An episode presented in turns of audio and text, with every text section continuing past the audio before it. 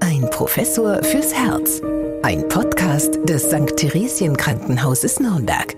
Wir freuen uns, dass Sie wieder dabei sind bei einer neuen Folge unseres Podcasts Ein Professor fürs Herz mit Professor Dieter Ropers, Chefarzt der Medizinischen Klinik für Kardiologie und internistische Intensivmedizin am St. Theresien Krankenhaus Nürnberg und Anja Müller. Wir sprechen heute zusammen über Herz und Zähne. Und daher gleich zu Anfang mal Hand aufs Herz, Herr Professor Ruppers. Wie sieht denn Ihr Verhältnis zu Ihrem Zahnarzt aus? Ist das Ihr bester Freund oder sehen Sie den lieber aus der Ferne? Ich denke, ich kann sagen, dass die Zahnärzte, die ich früher hatte, die, die haben mich alle gerne gemocht, weil sie mit mir relativ viel Geld verdient haben. Denn ich bin was die, ja, was die Zahngesundheit betrifft, äh, bin ich erst spät zur Einsicht gekommen. Also ich habe bereits im Kindesalter äh, relativ viel Probleme gehabt mit den Zähnen, viel Karies, dann hatte ich äh, viel Amalgam in meinen äh, Zähnen drin und irgendwann dann wurde das ausgetauscht durch entsprechend andere Materialien. Aber äh, Zahnärzte hatten immer viel zu tun mit meinen Zähnen bis sagen wir, Mitte 30 und dann ähm, ist es deutlich besser geworden, aber nicht schicksalshaft oder durch einen besseren Zahnarzt, sondern einfach, weil ich mich dann endlich, ja, nach 35 Jahren auch mal um meine Zähne gekümmert habe, äh, sie regelmäßig dreimal am Tag pflege und äh, inzwischen sogar Zahnseide verwende für die Zahnzwischenräume. Und das hat viel gebracht, auch die Etablierung der Prophylaxe, zu die ich regelmäßig gehe, also zweimal im Jahr, habe dazu geführt, dass ich eben jetzt in den letzten Jahren für meine Zahnärzte nicht mehr ein so lukrativer Kunde war, so möchte ich es mal formulieren. Aber in der Vergangenheit war ich wirklich sehr nachlässig meiner Zahnhygiene und das habe ich äh, teuer bezahlt. Ich meine jetzt nicht die Kosten, sondern die vielen, vielen Stunden, die ich auf den Zahnarztstuhlen saß. Und äh, das ist ja auch nicht angenehm, ja, muss man sagen, wenn man dort eine solche Zahnbehandlung hat. Aber ich kann sagen, immerhin, bis auf die vier Weisheitszähne, habe ich sie noch alle, meine Zähne. Ja, sehen Sie mal, das wusste ich noch gar nicht, aber das ist doch eine schöne Nachricht ja auch, das muss man sagen. Ja, warum soll man sich denn überhaupt um die Zähne kümmern, auch im Hinblick auf die Herzgesundheit? Also es gibt bestimmte Zahnerkrankungen, die unmittelbar das Herz ähm, schädigen und sogar bedrohen können. Also es gibt eben die vier Herzklappen, die wir haben, die je nachdem, ob sie vielleicht vorgeschädigt sind oder anders äh, entwickelt, sich anders entwickelt haben als bei den meisten Menschen. Das Risiko, dass sich eben diese Klappen entzünden können, dass sich dort Bakterien festsetzen, die dann die Klappe zerstören, die Funktion also beeinträchtigen, aber auch dann dazu führen, dass sich solche Bakterien ähm, Nester, Konglomerate dann vielleicht ablösen von solchen Klappen und zum Beispiel einen Schlaganfall machen. Und das hängt dann oft mit den Zähnen zusammen, denn die Eintritts, das, die Eintrittspforte, wie man das nennt, ist dann eben oft der Zahnbereich. Das wäre also eine ganz konkrete Erkrankung, die sogenannte Herzklappenentzündung, die Endokarditis über die wir gerne auch noch etwas mehr sprechen können. Und dann ist es aber so, dass auch der Zahnstatus und die Zahnhygiene und das Auftreten einer chronischen Zahnfleischentzündung zum Beispiel ein anerkannter und zwar schon seit vielen Jahren anerkannter Risikofaktor sind für Arteriosklerose, für das Entwickeln von Herzinfarkten und Schlaganfällen. Das hat äh, Gründe zum Beispiel mit der Überaktivierung von ja, Immunsystem, mit, ähm, aber auch mit ähm, ja, dem Eindringen von entsprechenden Erregern auch in die Blutbahn, die dann eben wieder entsprechende Entzündungen auslösen. Also Zähne und Herz, das ist ein relevantes Thema, wo man vielleicht gar nicht so dran denkt, wenn man nicht so richtig drüber nachdenkt. Also ich persönlich äh, war auch überrascht bei der Vorbereitung dieses Podcasts, an was man alles eigentlich denken muss. Ja, und dann äh, fangen wir mal bei der Mundhygiene an. Wenn man sich eben regelmäßig die Zähne putzt, dann entfernt man ja auch so einen bakteriellen Belag. Und wenn ich Sie jetzt richtig verstanden habe, diese Bakterien können uns gefährlich werden. Jeder Mensch hat in seinem Mund eine unendlich hohe Zahl an Bakterien, die meistens relativ harmlos sind. Also man nennt das äh, die Viridans, Streptokokken zum Beispiel.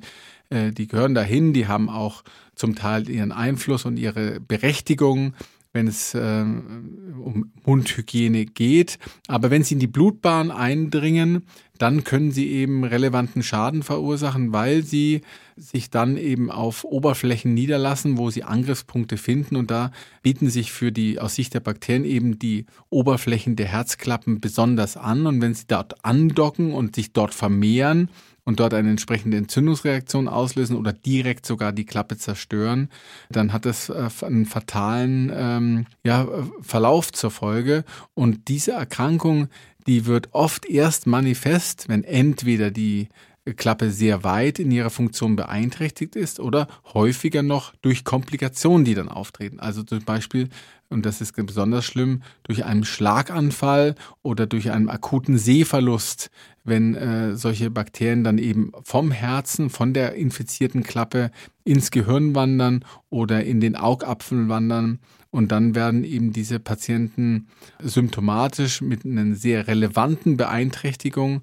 Und in der Abklärung ist es dann eben eine solche Endokarditis, eine Herzklappenerkrankung ausgelöst durch ähm, ja eigentlich harmlose äh, Bakterien, die jeder von uns im Mund ja, hat und dort auch nachgewiesen werden können. Und erkennen Sie dann auch gleich den Zusammenhang, wenn Sie so eine Erkrankung an der Herzklappe sehen, dass, der, dass die Ursache eigentlich in unserem Mund liegt oder bei einem Zahn. Also wenn wir eine Endokarditis diagnostizieren, das wird die Ultraschalldiagnostik wird das gemacht, aber auch in Form von Blutkulturen, wo man also das Bakterium in dem Blut nachweist. Und äh, das Bakterium selber weist ja dann häufig auch auf den Ursprungsort schon hin. Es gibt also typische Darmbakterien. Wenn man die im Blut findet, dann muss man eben gucken, ob im Darm alles in Ordnung ist. Und wenn man diese Mundbakterien findet, dann äh, ist der nächste Schritt, sich natürlich das Gebiss und den Mund insgesamt etwas näher anzugucken. Tatsächlich ist es so, es ist extrem wichtig herauszufinden, wo ist die Eintrittspforte für diese Bakterien, wo lag das Problem, weil häufig muss man eine solche Klappe auch operativ ersetzen wenn die Zerstörung schon weit fortgeschritten ist und die, der Entzündungsgrad eben hoch ist. Und wenn man dann äh, sich keine Gedanken darüber gemacht hat, wo die Eintrittspforte lag, dann setzt man die neue Klappe einen sehr hohen Risiko aus, sich auch zu infizieren. Und das wäre dann besonders fatal, wenn ein Patient gerade operiert, eine neue Herzklappe hat, die dann wieder durch Bakterienbefall betroffen ist. Und deswegen gilt es immer, die Zahnhygiene zu überprüfen, den Zahnstatus zu ermitteln, also vor einem operativen Eingriff, aber auch in der Abklärung einer entsprechenden Herzklappenentzündung gehört die Untersuchung des Mundes immer ganz klar zur weiteren Aufarbeitung des Krankheitsbildes. Ganz, ganz wichtig. Aber nun stellt man sich ja vielleicht vor, naja, bei so einem gravierenden Verlauf, da muss es ja schon ein ganz schlimmer, fauler Zahn sein, der da sein Unwesen treibt im Mund. Aber eigentlich reicht ja schon die normale Zahnfleischentzündung aus, um diese Bakterien freizusetzen.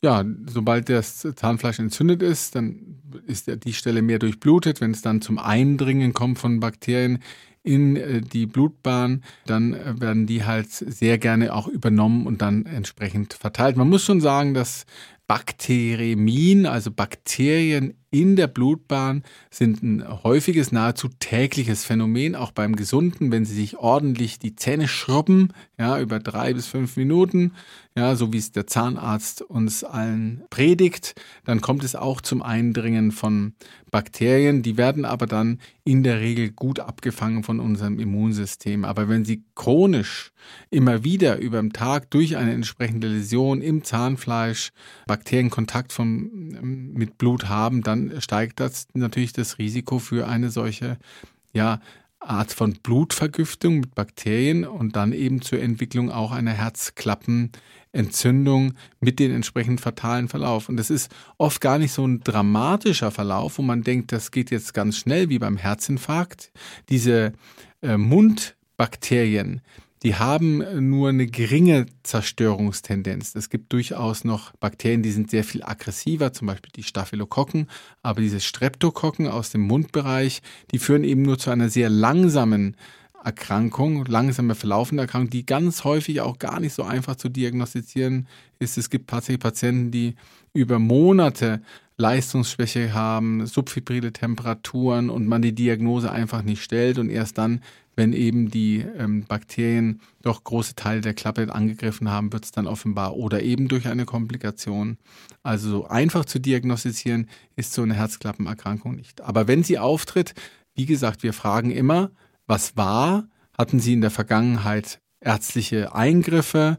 zahnärztliche Eingriffe und dann wird eben eine entsprechende Untersuchung der in Frage kommenden Körperregionen auch vorgenommen. Ja, und ich sage jetzt mal so eine Zahnfleischentzündung, die äußert sich ja zum Beispiel auch durch Zahnfleischbluten, aber das ist ja relativ häufig. Also da sage ich jetzt mal, da gibt es eine schwedische Mundgesundheitsstudie aus dem Jahr 2011, die hat nachgewiesen, dass 73 Prozent aller Erwachsenen zwischen 35 und 44 Jahren schon so eine mittelschwere oder sogar schwere Zahnfleischentzündung haben. Also für viele Menschen wird das ja irgendwie so zum Dauerzustand und sind sich da vielleicht gar nicht darüber bewusst, welches Risiko sie da mit sich tragen. Ja, also auch in Deutschland geht man davon aus, dass mindestens jeder zweite Erwachsene eine solche chronische Zahnfleischentzündung hat. Und das hat einmal unmittelbare Folgen für die Zähne. Also in jungen Lebensjahren, da verliert man die Zähne durch Karies. Ja, ist ja auch eine bakterielle Zerstörung ähm, des, des Zahnes direkt, der Zahnwurzel. Übrigens auch durch Viridans Streptokokken oft unterhalten, also aus der Familie dieser Bakterien die machen Karies. Und dann im höheren Lebensalter verliert man auch die Zähne durch Parodontose, chronische Zahnfleischentzündung, die dann letztlich auch auf die Knochensubstanz überschreitet und dann eben die Zähne verloren gehen. Aber diese chronische Entzündung, wie jede andere chronische Entzündung auch, aber dadurch, dass sie so häufig ist, ist sie eben so relevant, ist eben ein klarer Risikofaktor für eine auch chronische Entzündung innerhalb der Gefäßwand und damit für einen Herzinfarkt und einen Schlaganfall. Und wir wissen sehr genau, dass eben Patienten mit einer entsprechend eingeschränkten Mundhygiene zum Beispiel ein höheres Risiko hat für solche kardiovaskulären Ereignisse. Das ist einmal unmittelbar durch, durch eindringende Bakterien, die dort eine Rolle spielen können, die dann in der Gefäßinnenhaut zu Schädigungen führen, aber eben auch durch diese andauernde Beanspruchung des Abwehrsystems kann es zu chronischen, übersteigerten Reaktionen innerhalb der Gefäßwand kommen und so zu diesen Herzinfarkten und Schlaganfällen. Und äh, da spielen Aspekte der Parodontose, der chronischen Zahnfleischentzündung eine große Rolle. Und wenn ich Sie jetzt richtig verstehe, dann müssen ja besonders dann schon Menschen, die ein, schon ein Herzproblem haben, vielleicht ein geschwächtes Herz oder eine künstliche Herzklappe, die müssen ja dann besonders aufpassen. Also da sind wir jetzt wieder im Bereich der Herzklappenentzündung. Da gibt es eben Patienten, die ein erhöhtes Risiko dafür haben, äh, eine solche Herzklappenentzündung zu entwickeln. Das sind also alle Patienten, die zum Beispiel schon eine künstliche Herzklappe in sich tragen, die aus welchen Gründen auch immer eingesetzt werden musste. Patienten, die aber auch einen Herzklappenfehler haben, eine Undichtigkeit zum Beispiel, tragen ein äh, gewisses Risiko. Patienten, wo die Herzklappen unter Umständen anders angelegt worden sind, zum Beispiel die Ortenklappe hat normalerweise drei Taschen, drei Anteile. Es, bei jedem siebten äh, sind es nur zwei. Dadurch ändert sich auch die mechanische Beanspruchung einer solchen Klappe. Das sind auch Risikopatienten für eine Endokarditis. Oder eben Patienten, die in jungen Jahren vielleicht mal eine solche Herzklappenerkrankung unbemerkt durchgemacht haben, wo sich dann Verkalkungen bilden auf der Klappe. Die sind auch gefährdet, weil sie halt ähm, Angriffsfläche bieten für diese Bakterien. Und man hat in der Vergangenheit Risikokollektive identifiziert, insbesondere durch die Ultraschalldiagnostik und hatte damals, das war so vor 10, 15 Jahren, die Einteilung getroffen, Patienten mit besonders hohem Risiko und, besonders, und Patienten mit hohem Risiko. Und dann hat man eben diesen Patienten empfohlen, vor einem entsprechenden Eingriff eine Antibiotikatherapie einzunehmen und bei manchen mit besonders hohem Risiko auch zum Beispiel sechs Stunden nach dem Eingriff. Das nennt man Endokarditis Prophylaxe. Und diese Prophylaxe wurde aus verschiedenen Gründen vor ungefähr zehn Jahren deutlich strenger gefasst. Also man hat die Patienten, die das machen sollen, konsequent machen sollen, auf bestimmte Patientengruppen mit sehr hohem Risiko reduziert. Und tatsächlich muss man sagen, haben sich in den letzten zehn Jahren aber die Erkrankungen, die Herzklappen, Endokarditiden, die Entzündungen der Herzklappen, doch wieder gesteigert, sodass man vielleicht auch das darauf zurückführen kann, dass äh, diese Patienten eben durch diese weniger strenge Prophylaxe jetzt häufiger betroffen sind. Also das wird im Augenblick diskutiert, ob man diese Prophylaxe-Empfehlungen nicht wieder erweitert auf andere Patientengruppen auch. Wichtig ist ja nicht nur die Antibiotikatherapie vor zum Beispiel zahnärztlichen Eingriffen oder anderen medizinischen Interventionen, sondern solche Patienten sollten zum Beispiel auch auf Tattoos oder Piercings verzichten. Auch das ist ja ein Aspekt, wo sie immer wieder Eintrittspforten generieren für Bakterien, die dann eben solche Herzklappenerkrankungen auslösen. Also es sind nicht nur die zahnärztlichen und ärztlichen Eingriffe insgesamt, sondern auch solche Modeerscheinungen, die bei manchen Patienten wirklich keine gute Idee sind. Ich denke eben an die Patienten mit schon operierten Klappen oder äh, junge Patienten mit, also Erwachsene oder Jugendliche mit angeborenen Herzfehlern. Auch die sollten, wenn es irgendwie geht, auf solche Piercings und ähm, ähnliche Dinge verzichten. Ja, früher hat sich ja für ältere Menschen das Problem mit den Zähnen eher von selbst erledigt. Irgendwann hatte man einfach keine Zähne mehr. Aber die heutige ältere Generation ist ja zahnärztlich viel besser versorgt und man hat noch die eigenen Zähne auch ins hohe, bis ins hohe Alter. Oder man kann sich auch modernen Zahnersatz wie beispielsweise eine Implantation leisten. Das heißt, die Eingriffe im Mund äh, sind doch auch erheblich. Also auf was müssen denn Herzpatienten da generell achten, wenn sie zum Zahnarzt gehen? Also zum Beispiel, wenn sie Blutverdünner einnehmen. Ganz genau. Also je nach ähm, Eingriffsart gibt es natürlich schon ein nicht unerhebliches Risiko für Blutungen und äh, die meisten Patienten zum Beispiel, die eine Herzkranzgefäßerkrankung hatten, die zum Beispiel einmal einen Herzinfarkt erlitten haben oder schon mal eine Gefäßstütze, ein Stent in die Herzkranzgefäße haben implantiert bekommen, die ähm, äh, nehmen ja mindestens Aspirin ein. Und das Aspirin, 100 Milligramm am Tag, ist ja in Deutschland die übliche Dosis, führt dazu, dass man eine erhöhte Blutungsneigung hat. Und das kann bei manchen zahnärztlichen Eingriffen schon eine Rolle spielen. So muss da der Zahnarzt mit dem Patienten und den betreuenden Arzt vorher sprechen, ob man zum Beispiel das Aspirin für ein paar Tage pausieren kann. Noch viel ausgeprägter und wichtiger sind diese Überlegungen bei Patienten, die eben Vorhofflimmern haben, die ein über das Aspirin hinausnehmen gehendes, weit hinausgehendes Präparat zur Blutverdünnung einnehmen. Da meine ich das frühere Marcumar oder jetzt gibt es ja neue Medikamente, die ähm, da man häufiger einsetzt als, als ähm, in der Vergangenheit. Und auch da muss man mit dem Zahnarzt sprechen. Was plant er? Wie ist das Risiko für eine relevante Blutung? Und wann soll man das Medikament, wenn man es denn unterbrechen soll, wann soll man damit aufhören vor dem Eingriff und wann kann man damit wieder beginnen? Also das ist jetzt tatsächlich komplexer geworden und der Zahnarzt ist hier in der Verantwortung, das mit dem Patienten zu besprechen. Die meisten dieser Patienten, die solche Blutverdünner nehmen, haben ja auch Ausweise, die das Medikament anzeigen und das dann wird dann den Zahnarzt gezeigt und der kann sich dann überlegen, unter Umständen auch in Rücksprache mit dem Hausarzt, wie dort zu verfahren ist. Meistens ist es eben heute so, dass man das Präparat dann für einen Tag vor dem Eingriff absetzt und dann am Tage des Eingriffs nicht nimmt und bei komplikationslosem Verlauf zum Beispiel am nächsten oder übernächsten Tag wieder einzunehmen beginnt. Aber das ist ein wichtiges Thema und muss ordentlich besprochen werden, weil äh, sowohl das Blutungsrisiko auf der einen Seite ja zu beachten ist, zum anderen aber auch das Schlaganfallsrisiko, wenn man die Medikation unterbricht und das gegeneinander abzuwägen. Äh, da müssen Zahnarzt, Hausarzt und Patient zusammenarbeiten. Und stimmt es denn, dass nach einem Herzinfarkt am besten keine zahnärztlichen Routineuntersuchungen durchgeführt werden sollen? Unmittelbar nach dem Herzinfarkt ist es eben so, dass diese blutverdünnenden Therapien ja noch deutlich intensiver gegeben werden. Die meisten Patienten mit Herzinfarkt haben mindestens einen Stent, wo man eben gerade in der Akutphase sehr viel Blutverdünnung aufwenden muss, damit der Blut, damit der Stent gut einheilen kann. Und natürlich ist so eine Zahnbehandlung auch da, gibt es äh, schon individuelle Unterschiede, aber ja ein deutlicher Stress. Also ich kann nur von mir sagen, wenn dort jemand in meinen Zähnen ja zum Beispiel mit der Bohrmaschine versuche, das eine oder andere wieder gerade zu richten, dann war das in der Vergangenheit für mich ein enormer Stress.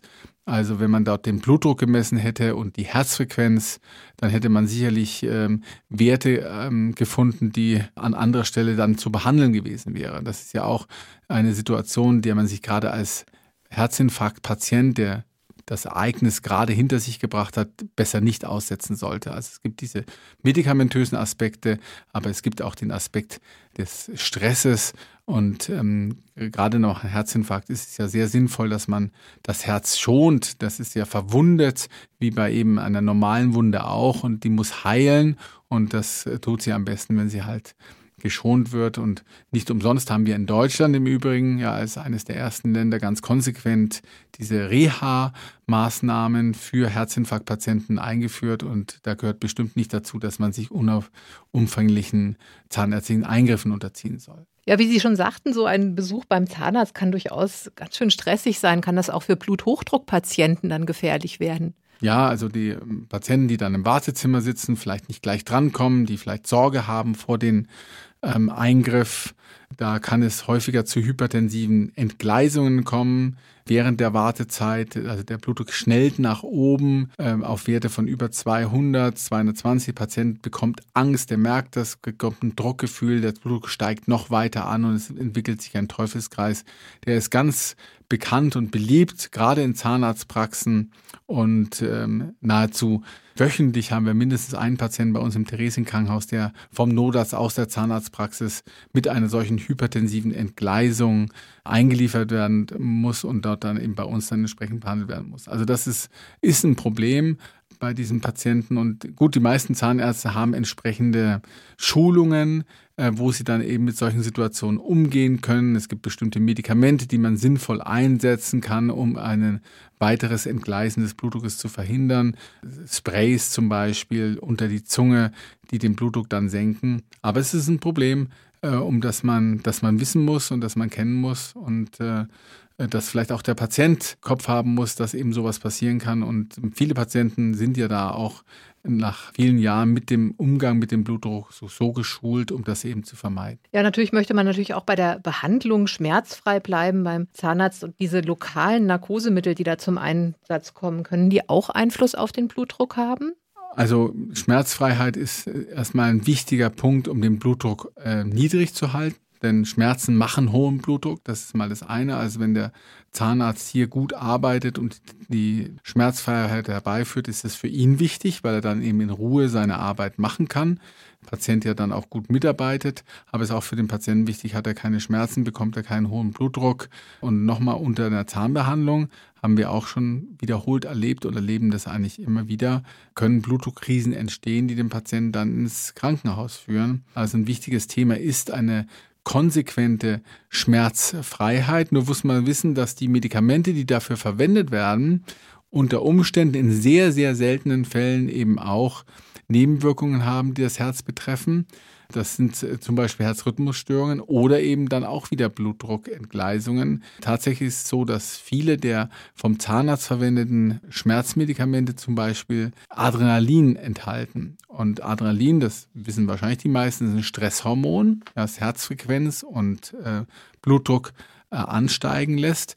Warum gibt man das im Zusammenhang mit einer ähm, Schmerzspritze? Das ist oft ein Wirkstoff, der eben kombiniert wird mit dem normalen Schmerzwirkstoff, weil es eben zu einer Verengung der Gefäße führt. Und durch die Verengung der Gefäße im Mundbereich bleibt äh, der äh, schmerzlindernde oder schmerzlösende diese Substanz bleibt dann vor Ort, wird also nicht mit dem Blutstrom abtransportiert, sodass die Wirkung länger vorhält. Also die Kombination mit Adrenalin ist relativ hoch, gelangt aber ein Teil dieses Adrenalins in die Blutbahn, kann sie natürlich systemische Effekte sich dort einstellen und die Patienten haben dann Rhythmusstörungen oder einen beschleunigten Puls oder eben einen erhöhten Blutdruck. Das ist aber etwas, was extrem selten vorkommt, denn die Zahnärzte wissen ja ganz genau, wie sie eine solche Anästhesie durchführen müssen. Also mein Zahnarzt rät mir ja immer nach der Betäubung eine Tasse Kaffee zu trinken, dann würde das auch schneller irgendwie im Körper verschwinden. Ja, das wirkt gefäßerweiternd wiederum und damit haben sie,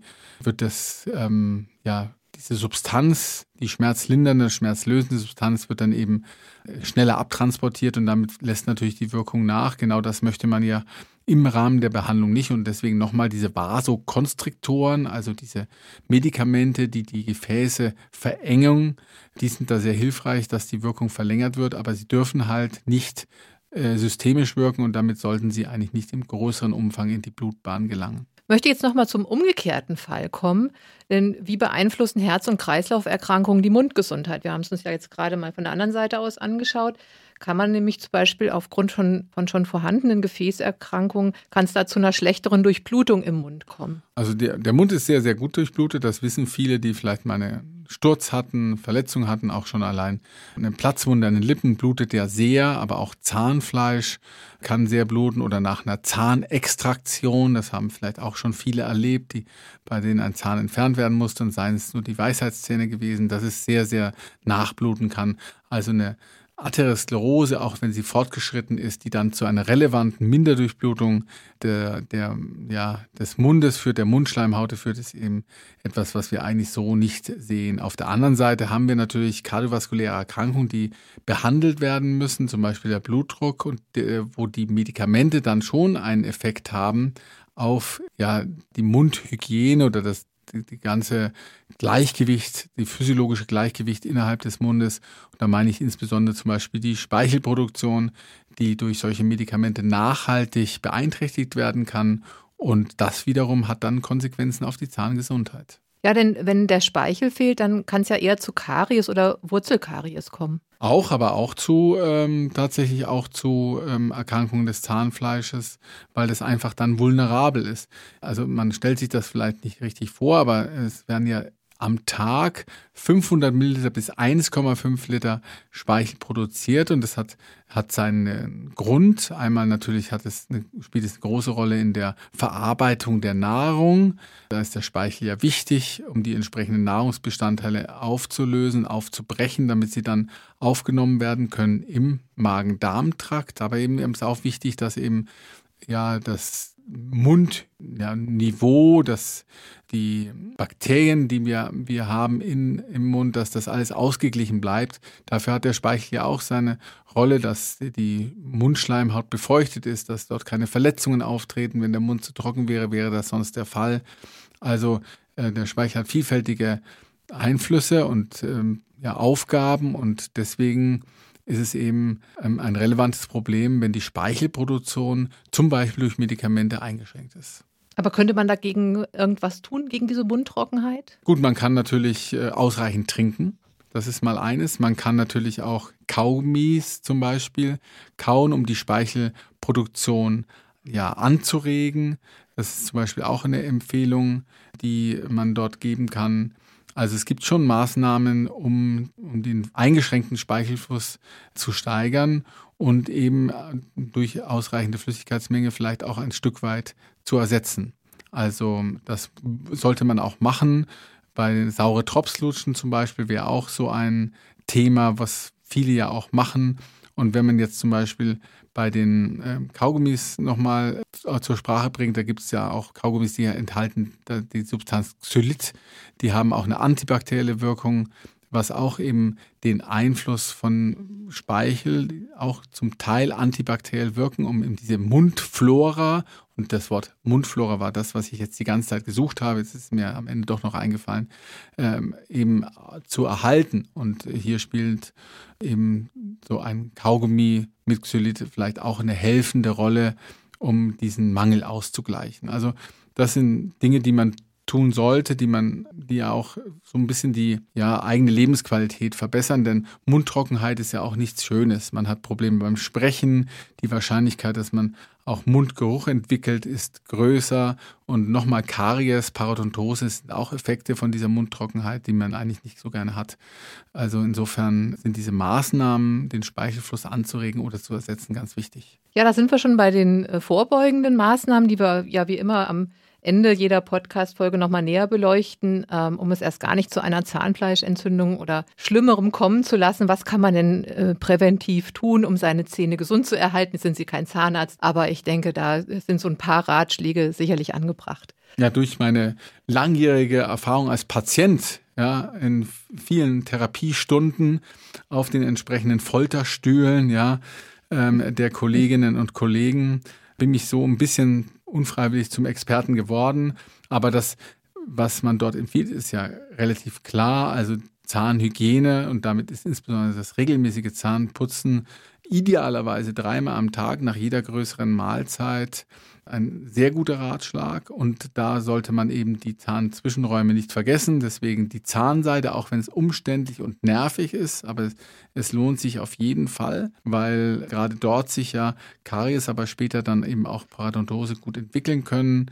Die professionelle Zahnreinigung beim Zahnarzt ist auch etwas, was man machen sollte. Also ich fühle mich immer ganz prima, wenn ich äh, das hinter mich gebracht habe. Es ist zwar nicht immer angenehm, aber danach fühlt man sich irgendwie wie gereinigt und ähm, auf eine bestimmte Weise sehr wohl. Das wird ja auch von den Krankenkassen entsprechend adressiert, wenn sie das regelmäßig machen. Dann gibt es, glaube ich, Nachlässe, Boni, äh, was die Beiträge betrifft. Also einige Krankenkassen bieten das an. Und man sollte natürlich auch regelmäßig zum Zahnarzt gehen. Und man sollte auch ja, äh, Noxen vermeiden, also die, die Zähnen und der Mundflora vielleicht. Äh, nicht alles zumuten, was man einen heute zumuten kann. Also ich meine, insbesondere das Rauchen spielt eine ganz große Rolle, denn Rauchen ist ein Risiko für Zahnfleischentzündungen. Es hat ja auch Effekte auf die äh, Durchblutung. Vorübergehend kann also die Durchblutung reduziert sein. Damit äh, wird die Flora, Zahnfleischflora wieder beeinträchtigt. Äh, es ähm, hat natürlich auch durch die entsprechenden ja, Giftstoffe, die in dem Tabakrauch sind, das haben wir an anderer Stelle ja auch schon mal besprochen, einen relevanten Effekt. Das sehen wir ja auch an der Extremvariante des Mundkrebses, der durch äh, Rauchen ja induziert wird. Und ähm, auch andere Dinge, die man den Zähnen so zumutet, müssen vielleicht nicht im Übermaß sein. Also hier hat man schon einiges selbst in der Hand, äh, seinen Zahnstatus zu erhalten und damit insgesamt die Gesundheit. Man muss schon sagen, Menschen, die sich sehr um ihre Zähne kümmern, die kümmern sich ja in der Regel auch um andere Dinge, die mit Gesundheit zu tun haben, die ernähren sich gesünder, das weiß man in entsprechenden Studien und die machen mehr Sport. Also bei den Zähnen erstmal anzufangen, ist doch erst ein einfacher und relativ gut darstellbarer Schritt. Und dann ähm, ja, arbeitet man sich langsam ja, über die Zähne zum Herzen und dann vielleicht zur Oberschenkelmuskulatur weiter fort, indem man dann halt regelmäßig sich bewegt. Also Zahngesundheit ist, glaube ich, ein Indikator für äh, ein gesundes Leben. Ja, das kann ich nur unterstreichen und äh, ich kann auch aus eigener Erfahrung sagen, also gepflegte Zähne können auch in anderer Hinsicht zur Herzenssache werden. Ich erinnere mich, dass ich mal meinen Mann gefragt habe, was ihm bei unserem Kennenlernen besonders aufgefallen ist und er meinte damals zu meiner ganz großen Überraschung, dass er meine Zähne sehr schön fand. Also das ist ein Kompliment, das so sicherlich auch nicht jede Frau hört und auch der Beweis dafür, dass sich eine langjährige kieferorthopädische Behandlung dann doch noch auszahlt. Also achten Sie auf Ihre Zähne und Ihr Herz und gehen Sie mit einem Lächeln durch die Welt. Danke für heute, Herr Professor Ruppers. Bis zum nächsten Mal. Von uns für Sie alles Gute. Auch von mir alles Gute und ich werde jetzt mal gleich einen sehr verschärften Blick auf die Zähne von Frau Müller werfen. Bis dahin. Ein Professor fürs Herz. Ein Podcast des St. Theresien Krankenhauses Nürnberg.